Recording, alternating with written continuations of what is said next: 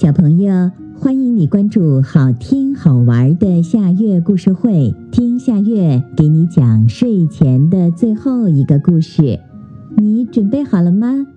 现在夏月故事会开始啦！小花猫和小白兔。小花猫和小白兔是邻居，他们还是一对好朋友。今天他们俩可高兴了，因为他们的妈妈让他们去买东西。小花猫拿着妈妈给的钱，兴高采烈地向家的东边走去，它要去买小鱼。小白兔拿着妈妈给的钱，一蹦一蹦地向家的西边走去，它要去买大萝卜。小花猫走着走着，花蝴蝶飞过来了，多漂亮的蝴蝶呀！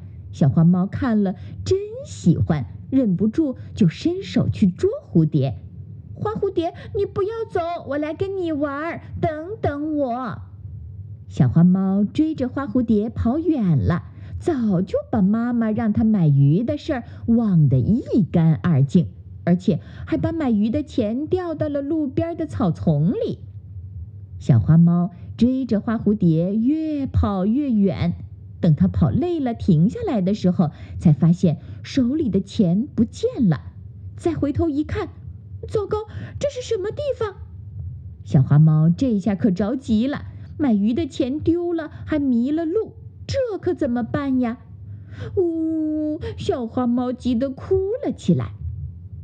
黑狗警察听到了哭声，连忙过来询问原因。小花猫哭着把事情的经过告诉了他。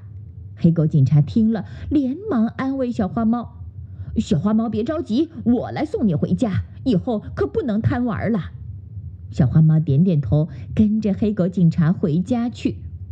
到家门口的时候，刚好碰到小白兔。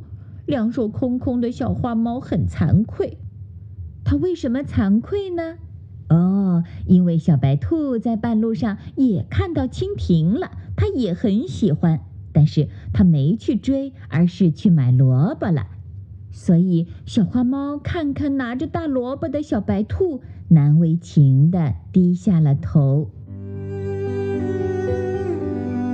好啦，今天的故事就到这里了。可是我还想听。你可以关注“好听好玩的夏月故事会”微信公众号，听故事，讲故事。小朋友，晚安。